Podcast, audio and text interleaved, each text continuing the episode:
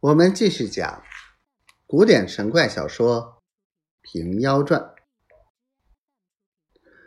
这担子和尚不一日来到陈州地方，且说这陈州是甚去处呢？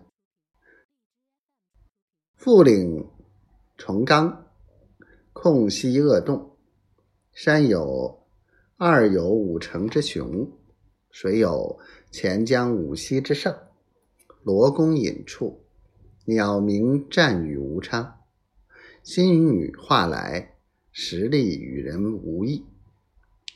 明月洞，泉城岩上，桃花山，春满风头，齐天秀色。美连云，龙见清风常带雨。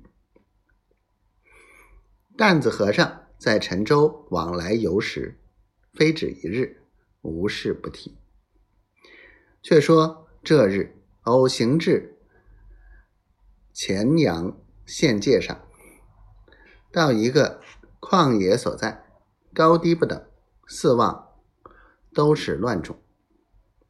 此时。八月下旬天气，草深过膝，甚是荒凉。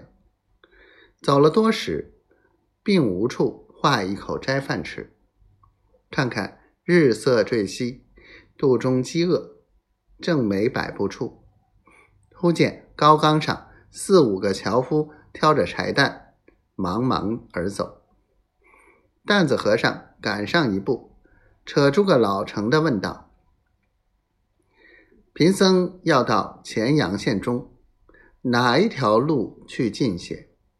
樵夫指道：“现向南，只管下了这个缸子，便是罗家饭大路。那里有几户庄户，你再问遍了。天色已晚，咱们还要赶到界口去，没工夫与你细讲。”说罢，招呼一声，前面伙伴慢走。挑着担，飞也似的去了。担子和尚不好阻拦，遥问一句：“这里唤作什么地名？”听得那边答应个“乱葬岗”三个字。担子和尚点头道：“怪得秋种累累，原来是土人埋骨之所。人生一世，草生一秋，不学些本事，做些功业。”扬名于万代之下，似此一胚黄土，谁别闲于也？